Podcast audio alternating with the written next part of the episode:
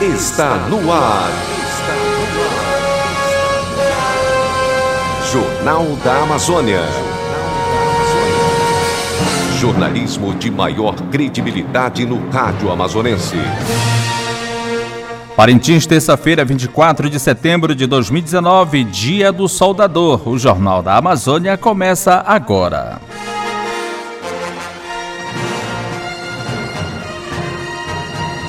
Confira os destaques desta edição. Secretaria de Meio Ambiente intensifica a campanha de conscientização de queimadas nos quintais. PA Vila Amazônia sem expectativa e melhoria, afirma coordenador do Coagva. Coordenadoria da SEDUC realiza corrida encaminhada para encerrar a campanha Setembro Amarelo. Defesa Civil de Parintins iniciou cursos de capacitação sobre Funcionamento do projeto Salta Z. Central de Medicamentos do Dicei Parintins segue recomendação do Ministério da Saúde. Marinha alista jovens em Parintins para servirem à Força Armada. Sateremoé contarão com textos bíblicos traduzidos por padres da Diocese de Parintins. Movimento Focolares promove cursos sobre direitos de crianças e adolescentes. Alunos da Escola Senador João Bosco sonham galgar espaços mais altos, desta vez a nível internacional. Polícia Civil desmente que homem encontrado morto no Jauari não foi espancado. A partir de agora, no Jornal da Amazônia. Notícias, notícias. As notícias em primeiro lugar. 12 horas e 1 minuto. Educação. Boa tarde. Ao retornar semana passada da cidade de Palmas, no Tocantins, com a segunda colocação para a próxima fase dos Jogos Escolares da Juventude, na modalidade handball, a equipe formada por alunos da Escola Senador João Bosco se prepara para representar o Amazonas em Blumenau, Santa Catarina. Mas o orgulho da escola não para por aí. Outra equipe de estudantes se prepara para voos mais altos e atravessar o oceano para chegar até a China. É o que destaca o gestor Silvio Borges, ou seja, Sávio Borges. É uma felicidade imensa, né? uma honra para nós, para a equipe fera da Escola Senador João Bosco, né? Onde os alunos da escola fomos, conseguimos ser campeões no estado do Amazonas e fomos representar o nosso estado né, Parintins, o município, o nosso estado, em Tocantins, em Palmas. E agora estamos indo para Blumenau, Santa Catarina, para o dia 15 a 20 de novembro, também para representar, no caso, para fazer para os Jogos Brasileiros. É uma honra muito grande para a escola. Né? Além disso, também, nós estamos com uma equipe né, que foi da Olimpíada. É, sem Fronteiras, Matemática Sem Fronteiras, Internacional Sem Fronteiras, que também está se preparando para ir à China, né?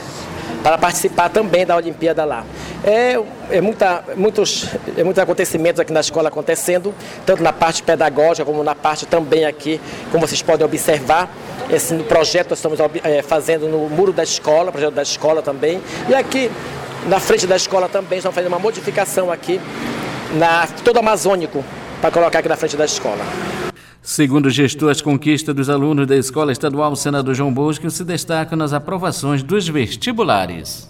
Não, a Escola Estadual Senador João Bosco é uma potência em Parintins. Todo ano aprova faixa de 80 a 100 alunos no vestibular, no PSI, né, no CIS da UEA e no PSC também da UFAM. Inclusive agora nós tivemos o, o PSI o PSI da UFAM, que é o processo seletivo do interior, e 12 alunos daqui passaram diretamente, desceram diretamente para a universidade, né?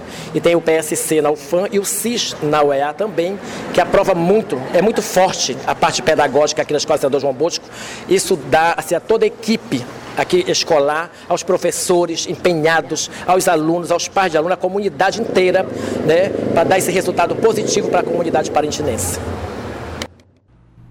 Está aberto até as 23 horas e 59 minutos do dia 4 de outubro o prazo para as inscrições e também as instituições de ensino superior privadas atualizarem o cadastro do programa Universidade para Todos, o ProUni. A medida necessária é para que estudantes não percam o benefício. Para isso, as instituições deverão acessar o sistema é, informatizado do ProUni, o CIS ProUni, e inserir a certificação digital. O procedimento é todo online. Esse tipo de atualização é obrigatório para os casos de matriculados no semestre em curso. Portanto, não vale para situações de alunos que ingressaram no processo seletivo atual, pois seus dados foram recentemente registrados. Cabe à instituição confirmar a matrícula do beneficiado no semestre em curso e do rendimento acadêmico obtido no último período letivo. A coordenadoria da SEDUC em Parintins, em parceria com as escolas estaduais do município, é, promove no dia 28 de setembro uma corrida pedestre e uma caminhada para fechar o Setembro Amarelo, desenvolvido junto aos estudantes como uma forma de alertá-los sobre o suicídio que atualmente vem sendo muito comum, principalmente entre os jovens estudantes. A coordenadora da SEDUC Parintins, professora Keila Nogueira, destacou o evento como forma de agregar estudantes e pessoas que desejam fazer parte desse momento, de alerta às pessoas a se fortalecerem e combater a depressão e também o suicídio. Nós iremos promover essa corrida e caminhada no dia 28, sábado, começando ali em frente à Catedral. E é um momento muito especial, é a culminância do Setembro Amarelo. E o Setembro Amarelo nada mais é do que ressaltar um trabalho que é feito diariamente nas nossas escolas, né? Então, como o setembro ele já é voltado para a questão da depressão, suicídio, mas esse trabalho que nós fazemos com a equipe do psicossocial, ela é do dia a dia na escola. E no sábado, nós vamos ter esse momento muito especial, um momento de acolhimento, um momento de abraços, um momento de alerta para o cuidar do próximo, para cuidar da nossa saúde, o nosso bem-estar. E estaremos promovendo juntamente com as escolas, com toda a comunidade, esse momento muito especial. Quem pode participar? Todos que estiverem dispostos a dar aquela caminhadinha, aquela corrida, as inscrições estão sendo feitas aqui na coordenadoria e nas escolas com os professores de educação física física, sem preço algum, gratuitamente. Então, venha participar conosco, venha para esse momento muito especial, aonde o amor ao próximo será transbordado.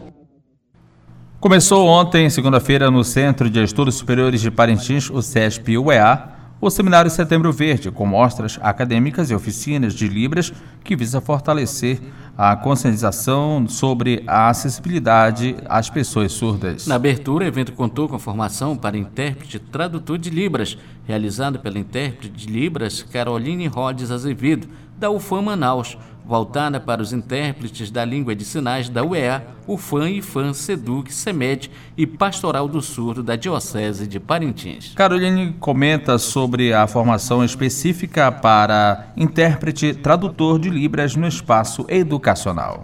O Setembro Verde, ele veio do Setembro Azul, que é o Setembro Surdo, não é? Nós trabalhamos a perspectiva do sujeito surdo. Então, o que, que permeia o sujeito surdo? Educação, saúde, justiça, que são os três pilares essenciais da vida de qualquer ser humano. Então, como o surdo ele é um ser humano, o que, que nós viemos fazer aqui? Trabalhar uma figura que é importantíssima na vida do surdo, que é o tradutor-intérprete. Qual é a demanda principal do surdo atualmente? É a educação. Então, aqui nós recebemos intérpretes do, da UFAM, do IFAM, da SEDUC, acho que do município também. E nós estamos fazendo uma formação com a atuação deles que é educacional. Prioritariamente, o Setembro Verde veio tentar formar esses alunos, nós vamos formar eles, né, fazer uma formação complementar e a partir daí colaborar com a atuação deles em sala de aula.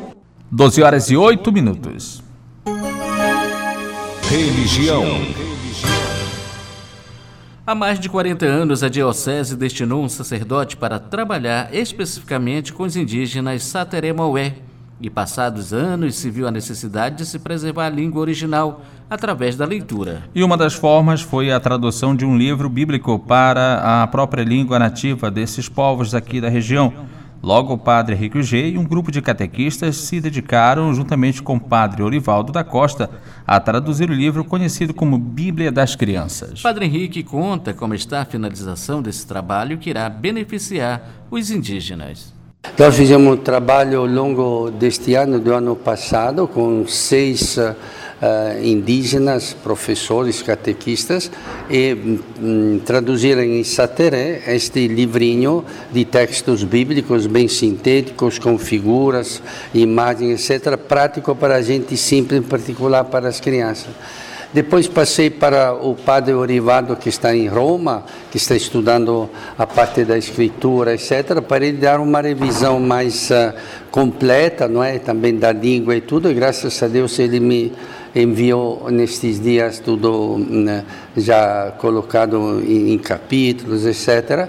E o meu trabalho agora é entrar em contato com esta entidade de ajuda à igreja que sofre, que vem da Alemanha, e que ela já imprimiu para outros indígenas aqui do, da Amazônia este livrinho. Eles me garantem, uma vez que está tudo pronto, que eles vão se eh, movimentar para editar, para eh, realizar a impressão desse livrinho em língua satereda. É um grande passo. A Arquidiocese de Manaus e o Movimento dos Focolares realizam nos dias 28 e 29 de setembro o curso de proteção integral às crianças e adolescentes.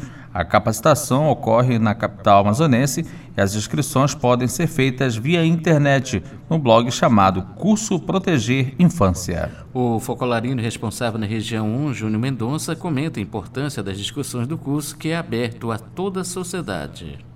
Então, nós percebemos, vendo a própria realidade que nós enfrentamos na nossa sociedade, né, as, as, várias agressões que são feitas com as crianças, desde os abusos a outro qualquer tipo de violência, nós pensamos fazer um trabalho de prevenção.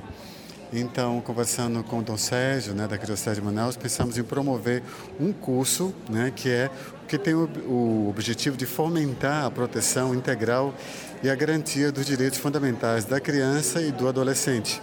Então, nós vamos realizar no outro fim de semana, 28 e 29 agora de setembro, esse curso vai ser na FAMetro, que eh, vão, onde vão vir pessoas especialistas, desde juristas, psicopedagogo, assistente social, psicólogos, para abordar essa questão de prevenção da violência com relação à criança sobre esses vários aspectos, os vários focos.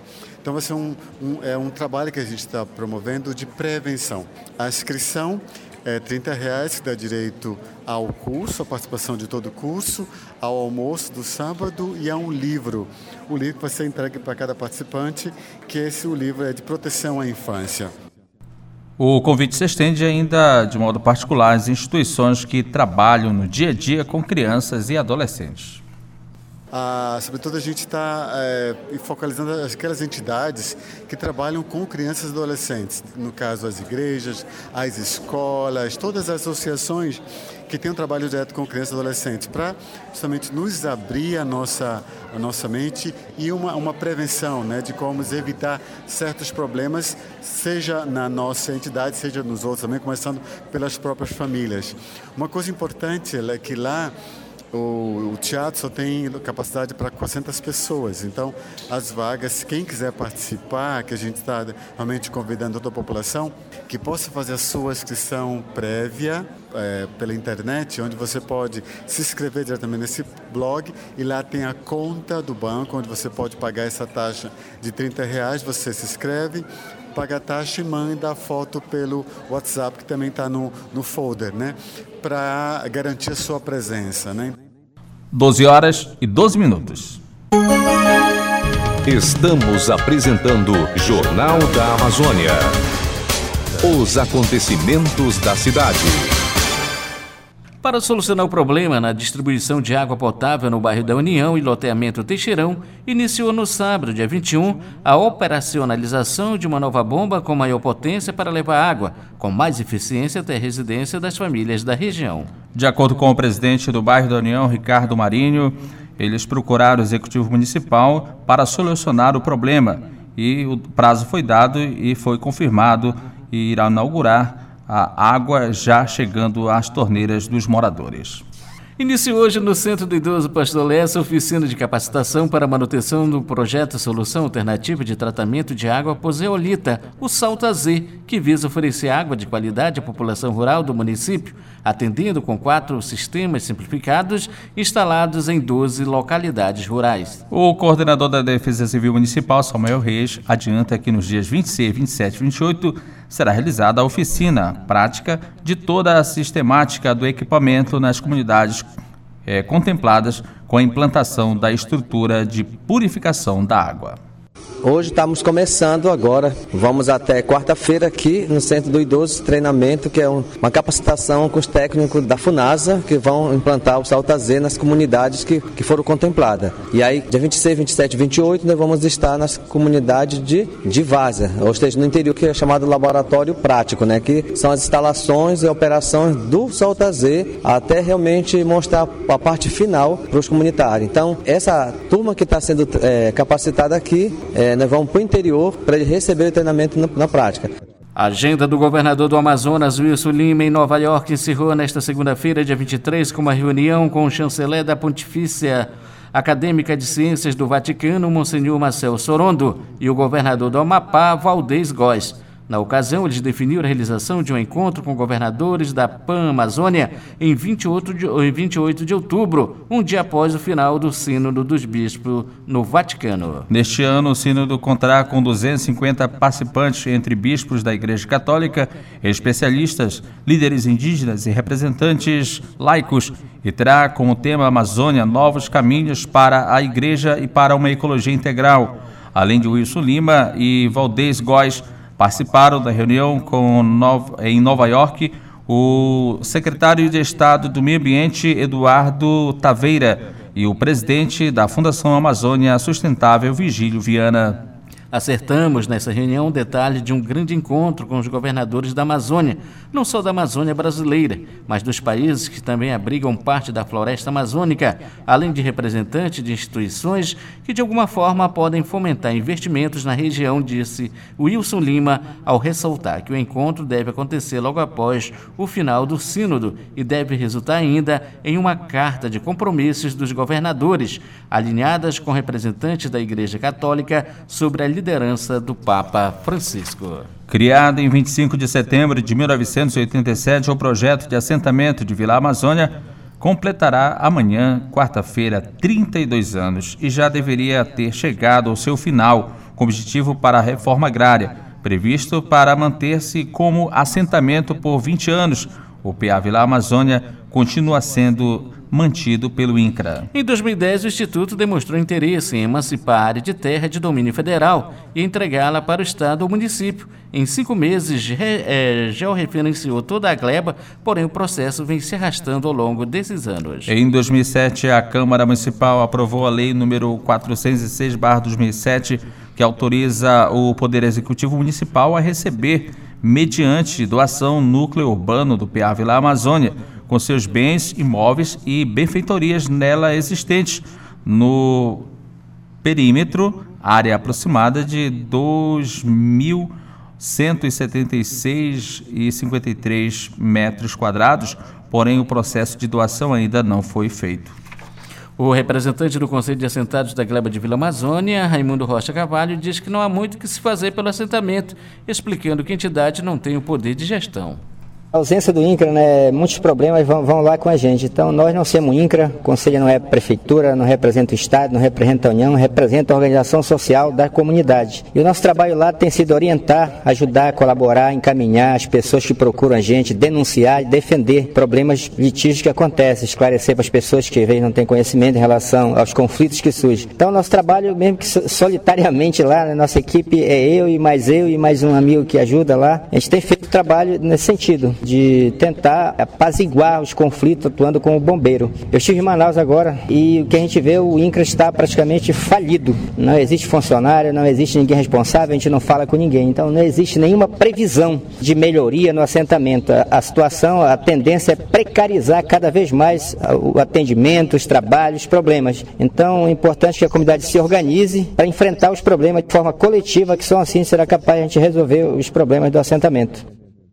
Jovens parintinenses agora podem se alistar e servir a Marinha do Brasil em Parintins. O alistamento militar é obrigatório para todos os brasileiros nos primeiros seis meses do ano em que completarem 18 anos de idade. O alistamento é feito no município de Parintins pela Junta do Serviço Militar, no Serviço de Pronto Atendimento ao Cidadão PAC. A novidade é que a partir deste ano de 2019, Parintins volta a ser um município tributário para recrutar jovens para servir, desta vez a Marinha do Brasil, uma novidade para os jovens que desejam vestir a farda da Força Armada. Por isso está em Parintins o navio de assistência hospitalar Oswaldo Cruz, com uma equipe de militares da Marinha para fazer a seleção de jovens que se alistaram com o desejo de fazer o serviço militar. O comandante e capitão da corveta, João Luiz de Almeida Lopes Júnior, fala sobre esse trabalho de recrutamento de jovens parintinenses.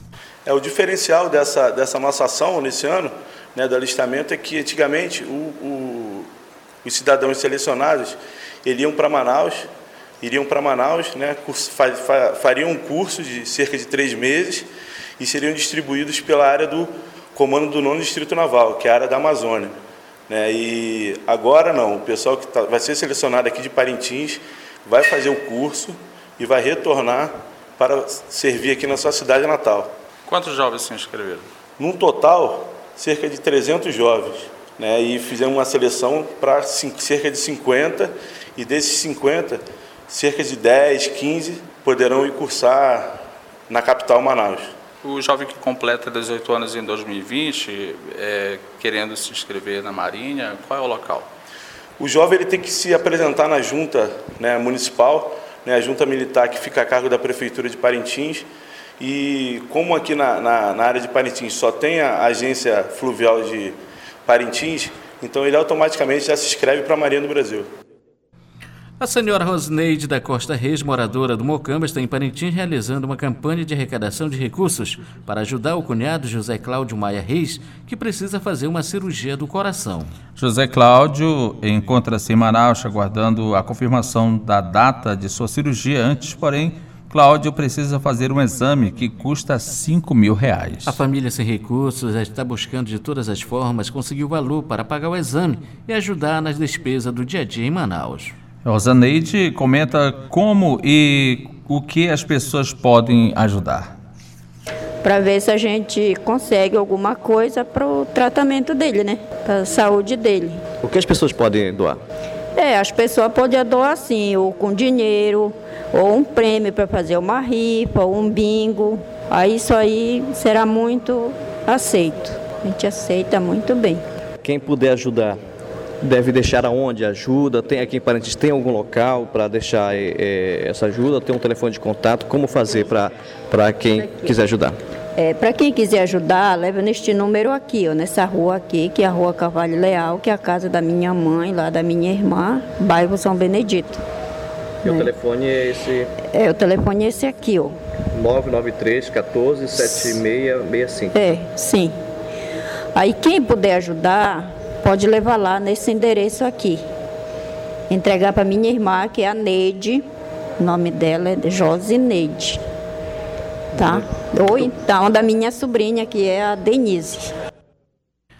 Com o tempo seco na região amazônica, as queimadas se tornam cada vez mais frequentes, trazendo uma série de prejuízos ao meio ambiente e à saúde da população. Por isso, a SEDEMA, Secretaria de Desenvolvimento Sustentável e Meio Ambiente, continua realizando ações, ou seja, ações educativas nas escolas quanto às queimadas, principalmente nos quintais. Diariamente, a Secretaria recebe inúmeras denúncias vindas de moradores que se sentem prejudicados por pessoas que insistem em queimar lixo nos quintais. E quando isso acontece, uma equipe é deslocada para averiguar a situação e tomar as medidas cabíveis. De acordo com o engenheiro florestal Wesley Tavares, a Secretaria de Meio Ambiente está realizando palestras de conscientização para alunos das escolas municipais e a partir de outubro as ações serão realizadas nas escolas estaduais. Nós estamos trabalhando o mês, finalizando o mês de setembro, né, iniciando o mês de outubro, é a questão da das queimadas, que a gente ainda está trabalhando bastante isso. Nós pegamos primeiro as escolas municipais e agora nós estamos indo para as escolas estaduais. Inclusive, o gestor ambiental acabou de sair aqui para articular isso com as escolas estaduais, onde vão ser essas palestras, porque é muito importante uma forma de difundir com as crianças e adolescentes essa questão de prevenção a queimadas urbanas em quintais, principalmente, né? Ainda segundo ele, as ações se estenderão a outros pontos da cidade e deverá chegar também a praias do Zé Açu, Aicurapá, entre outras. É, juntamente com isso, nós estamos trabalhando também um projeto para sensibilização das pessoas que embarcam para as praias, né? A questão de deixar o resíduo na praia da Curapá, do Zé Açu, seja lá qual for a praia. Então a gente vai trabalhar nessa questão nos portos, marinas, né? áreas onde há o embarque e desembarque dessa, dessas pessoas. E também nós recebemos uma demanda muito grande da questão de, da escadaria da Francesa, por exemplo, e ainda na Praça Digital, naquela escadaria ali, sobre a questão de resíduo deixado pelas embarcações. Então isso é uma preocupação muito grande da Secretaria, porque demanda um trabalho a mais da Secretaria de Obra para recolher isso, enquanto poderia estar recolhendo os resíduos domiciliares. Né? E aí a gente está trabalhando nessa questão, então a gente pede você, dono de embarcação, que faça o, o acondicionamento correto do seu resíduo ao, ao terminar a, o embarque e desembarque de passageiros, né? O Distrito Sanitário Especial Indígena de Sei Parintins inaugurou na noite desta segunda-feira o seu centro de abastecimento farmacêutico, o conhecido CAF, uma unidade que serve para o armazenamento de medicamentos e outros insumos, onde são realizadas atividades quanto à sua correta recepção, estocagem e distribuição.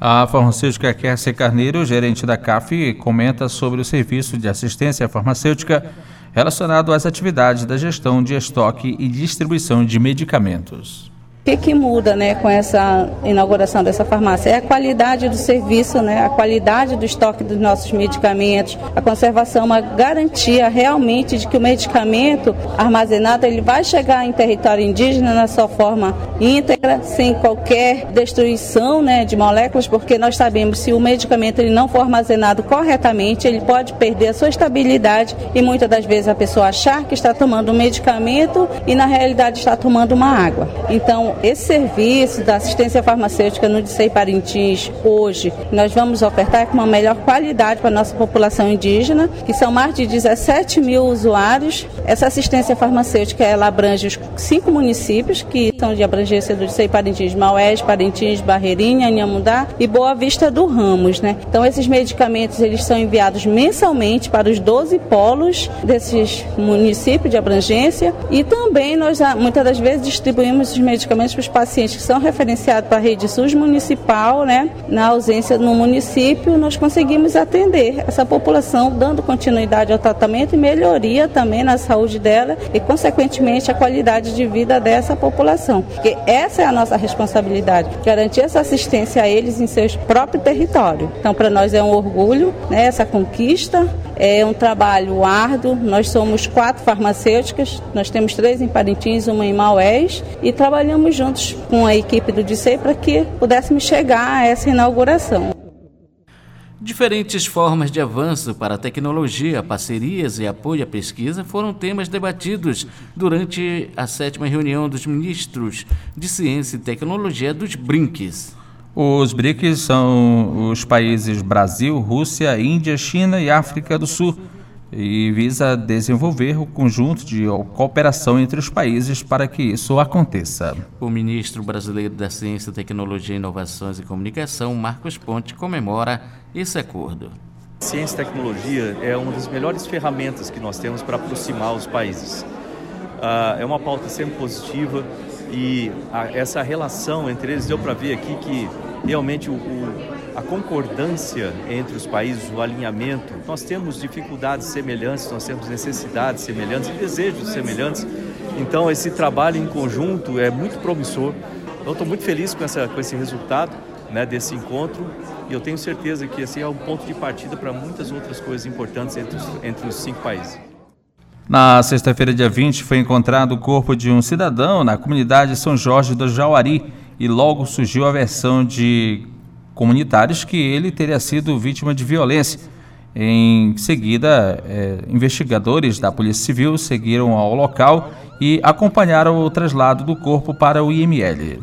No Instituto Médico Legal foi feito o exame cadavérico, constatado que a morte se deu por infarto e não o assassinato do homem conhecido apenas pelo nome de Ceará. Nesta segunda-feira, dia 23, a reportagem Alvorada recebeu telefonemas de pessoas que teriam presenciado a situação de violência contra o cidadão e supostamente o assassinato. Procuramos a Delegacia de Polícia Civil, onde, em conversa com a reportagem, o investigador José Maria Castro mostrou as imagens que confirmam que os indícios da morte não apresentam sinais de violência, mas sim de que Ceará morreu de infarto. É, a notícia crime que nós tivemos é que ele teria sofrido violência, o corpo foi encontrado com sinais de violência, é, alguns já falaram que ele teria cortes pelo corpo. É, de posse dessas informações, a, a, a delegada a doutora Alessandra, que estava respondendo semana passada pelo DIP, é, deslocou a equipe lá para a comunidade São Jorge do Jauari. E chegando lá, uma rápida perícia, conversamos com, com, com os moradores locais lá, disseram que ele teria tido uma discussão um dia antes com, com os rapazes que são conhecidos dele, tá? Segundo informações, parece que esses rapazes também teriam dado uns tapas nele lá e a população pediu para não fazer isso. Mas é, o corpo, quando nós encontramos lá na, lá, na, lá na residência, lá no sítio onde ele morava, como caseiro, ele não apresentava nenhum sinal de violência. E sim sinais de, de uma pessoa que teria morrido por ataque cardíaco. Tá? 12 horas e 30 minutos. Jornal da Amazônia. Jornal da Amazônia. Final desta edição do Jornal da Amazônia, uma produção e realização do Departamento de Jornalismo do Sistema Alvorada de Comunicação, emissoras da Fundação Evangelho no Ciande. Mesa de áudio Lian Cavalcante. Transmissores de Duarte. Reportagens Fernando Cardoso, Marcos Felipe, Edilson Maciel e Neucelino Santarém. Direção Executiva Padre Carlos Caridade. Coordenadora de Programação Luceli Monteiro. Edição para Fernando Cardoso. E apresentação Ednilson Maciel. E Fernando Cardoso. Esta edição do Jornal da Amazônia é transmitida pelas emissoras do Sistema Alvorada de Comunicação, MLT FM e Rádio Online. O Jornal da Amazônia volta amanhã às 12 horas. Alvorada 51 anos, missão de informar, educar e evangelizar. Espaço aberto agora para o programa Meu Cristo Jovem, especial para o Sínodo da Amazônia. Boa tarde. Boa tarde.